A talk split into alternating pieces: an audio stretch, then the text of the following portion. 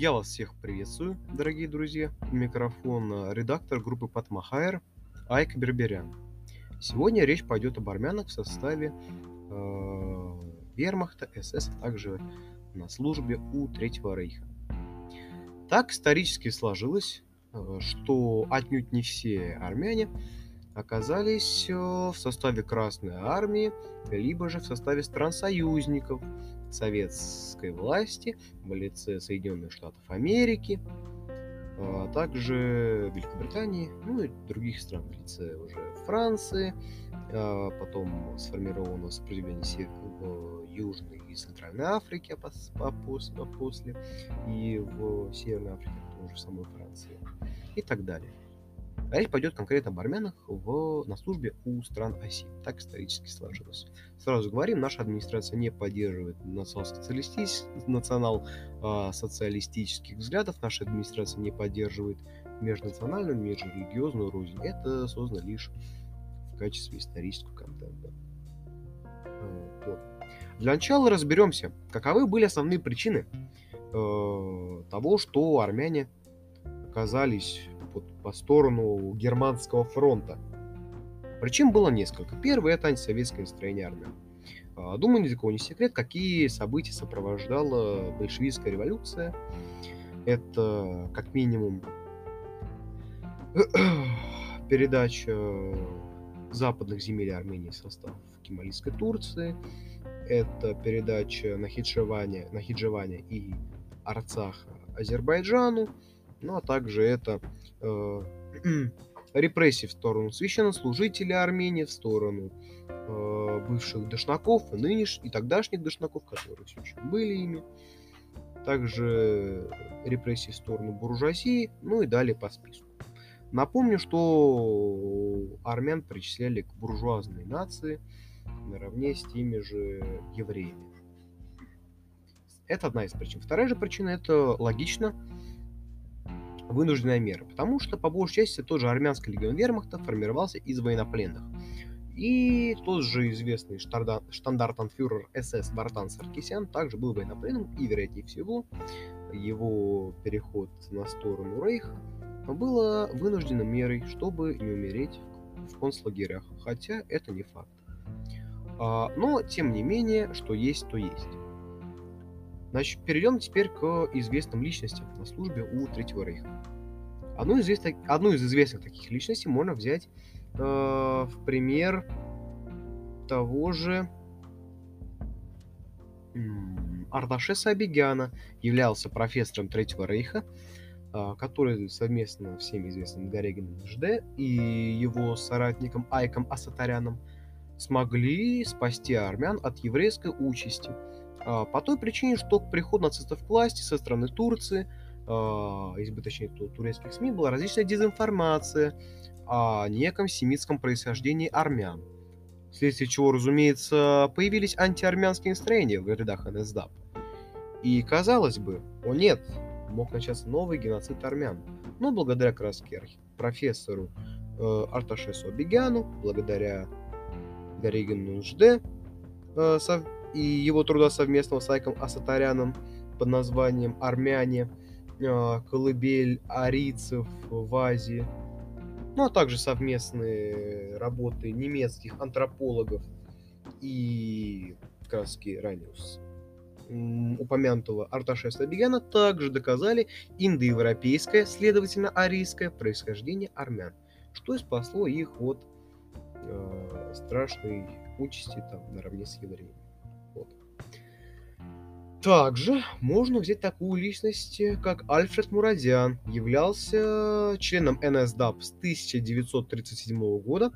Также служил в Абваре. Это есть что такая разведка, если кто не знает. А также смог завоевать доверие у Гиббельса, хотя последний к армянам относился скептически и нередко их сравнивал с евреями.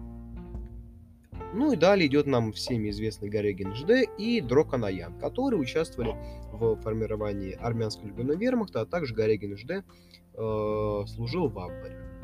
Вот, и проводил, соответственно, диверсии и так далее. Теперь перейдем к военным формированиям армянского легиона.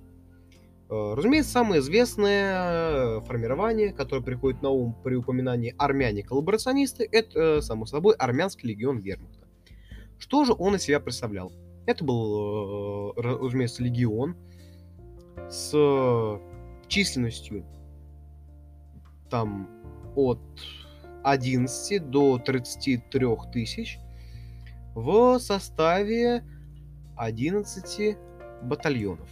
В основном он стоял из э, дошнаков, находящихся в эмиграции, а также э, состоял из, э, собственно говоря, советских военнопленных армянского происхождения. Но, тем не менее, помимо армян в составе армянских батальонов, в составе уже армянского легиона вермахта, были также немцы, которые в основном занимали командующую позицию. Они в основном команда. Вот. Всего было, опять же, 11 батальонов. Это 808 батальон, это 809 батальон Зайтун, это 810, это 812 инженерный батальон, кстати. А, конкретно этот батальон а, прославился своим милосердием. И самый такой богатый, скажем так, а, военной историей. Вот, например, он воевал в Крыму, он воевал на Западном фронте, много где. Ну, а также как раз во время обороны Крыма они спасли нескольких э, евреев, взяв себе в состав, чтобы их не отправили как в эти все страшные лагеря смерти. Вот. Также 813 батальон, 814, 815, 816, 800... Ой, вру. 125, 198 и, если не ошибаюсь, 9 батальон. Разумеется, поговорим о том, кто где воевал. 809 бата... 808 батальон э, оказался очень таким недолгим в плане его, де... его деятельности. Он был сформирован э, в, в июле 42 на территориях Польши, как и большинство батальонов. Некоторые были сформированы на Украине. Он воевал в Таупсе, это город в Краснодарском крае, если что. Туапсе, точнее, прошу прощения. Но в итоге он потерпел большие потери и был разоружен и переформирован в дорожно-строительный батальон. Далее идет 809, далее идет 809 батальон. Он имеет все-таки побольшую историю. Он воевал на Кавказе, он воевал на Кубани, в Керчи, а позже он воевал в Нидерландах и позже переехал в Бельгию, где также оборонял. А, обучался он в Сесоне, это ныне Франция, э, недалеко от э, Лаона. Вот. А позже он защищал Нормандию, но из-за больших потерь а также недовольство среди армян, как среди большинства других национальных формирований, потому что, как э, всем известно, многие коллаборационисты на Западном фронте просто-напросто восстали против Германии. Будь то грузинский легион, там некоторые батальоны, будь то армянский, э, будь то Идель-Урал, будь то туркменистанский, э, будь то РОА, русская освободительная армия, будь то РОНА, русская освободительная народная армия и так далее. Был просто-напросто расформирован, потому что из-за больших потерь и из-за тех, кто перешел на сторону либо французского сопротивления, либо на сторону союзников. Хотя те, кто ушли в плен союзникам, либо на их сторону, разумеется, были отданы советской власти по итогам Ялтинской конференции. Далее идет 810-й батальон. К сожалению, о некоторых батальонах очень мало чего известно – они были просто сформированы где-то. То есть кто в Польше, кто еще где. А 812-й инженер батальон это довольно была интересная ситуация. В том плане, что он имел самую, опять же, богатую историю наравне с 809-м батальоном Зайтун, который я ранее упоминал. Он воевал, собственно говоря, э, в Крымском полуострове, в боях на Сером Кавказе, как против Красной Армии, так и против красных партизан. Вот. воевал в Тулоне, это юг Франции. Вот. Ну и позже 812 батальон э, воевал э, в голландском подполье. Они, то есть, когда уже восстали против Германии, они были в голландском подполье, собственно говоря. Вот. Да, идет 813 батальон, он э, воевал на Западном фронте и, вероятнее всего, также м, восстал, как и большинство, как я ранее говорил, национальных формирований. 814, 815, 816 батальон были сформированы в Польше. В августе в основном, либо летом, либо уже под конец года, 43-го. Особо они себя не проявили, о них мало что известно. Вероятнее всего, они боролись с красными партизанами, э, либо вступили в бой и просто-напросто были разбиты под какими-нибудь селами, э, либо же они просто занимались восстановлением инфра- инфраструктуры, э, как и делали многие национальные формирования, то есть вместо боев они воевали вот с плохими дорогами. Вот. Далее идет 125-й батальон, сформирован на Украине, был переброшен на Западный фронт, но и позже, разумеется, развалился. Э, потому что, опять же, кто восстал, кто перешел сторону союзников и так далее. Воевали они, если что, недалеко от Марселя. Вот. 198-й э, э, батальон воевал на юго-западе Тулона, но также был расформирован, либо же восстал. Девятый же батальон э, воевал в небольшом городке Ейр, Ер, точнее, ну и в, Сан, э, в Сан-Тропе, вдоль побережья. Вот. Как, какое же было вооружение у армянского легиона Вермахта?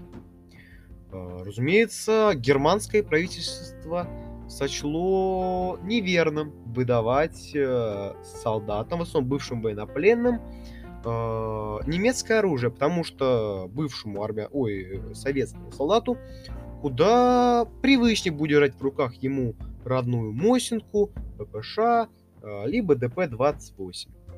Но, несмотря на нацистскую перспективу в плане вооружения, лишь 812-й батальон обладал э, чисто советским вооружением. У остальных батальонов было смешанное вооружение. Насчет э, униформы ситуация была не самая лучшая, потому что одни батальоны, ну, во время тренировки до отправки на фронт у всех была смешная форма, либо там, старая, точнее, трофейная советская, либо голландская, либо французская, э, либо же там, британская. Вот. А уже с отправкой на фронт и на парады, есть, конечно, были, потому что об этом также неизвестно, не, мало где об этом написано. Им выдавался образец 39 года, и лишь 44 года им выдавались более новые образцы. Какие же были знаки отличия у армян? На самом деле особых знаков отличий, как казалось бы, не было. Вот. А, однако у генерала генералам выдавались э, петлицы с изображением национального герба Армении, то есть которые даже находятся э, ныне на является государственным гербом Армении. Особых э, отличительных знаков, за исключением, опять же, петлицу генерала и известной э, нашивки э, с флагом Армении и надписью сверху Армениан нет, собственно говоря. То есть особых отличительных знаков нет, можно понять только по внешнему виду, э, потому что, думаю, нетрудно будет отличить армянина от э, немца, и по, разумеется, шеврону. Вот. Теперь же поговорим, как я ранее упоминал, об э, армянской гренадерской роте Waffen-СС. Она не успела себя показать как-либо, потому что уже был конец войны, вооружения как такового хорошего не было. И, разумеется, война подходила к концу, показать себя не успели.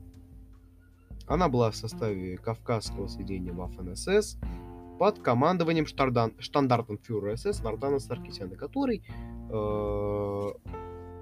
во время войны был взят в плен и решил перейти на сторону нацистской Германии. Логично? Логично. Командовал он, э, опять же, ротой. Воевали они в Польше. Но в Польше, вследствие того, что уже не было хорошего вооружения и так далее, они были разбиты. Вартан Саркисян взят в плен э, и по итогу был расстрелян советской властью. Вот. Э, собственно говоря, это все. Вот такой маленький подкаст получился.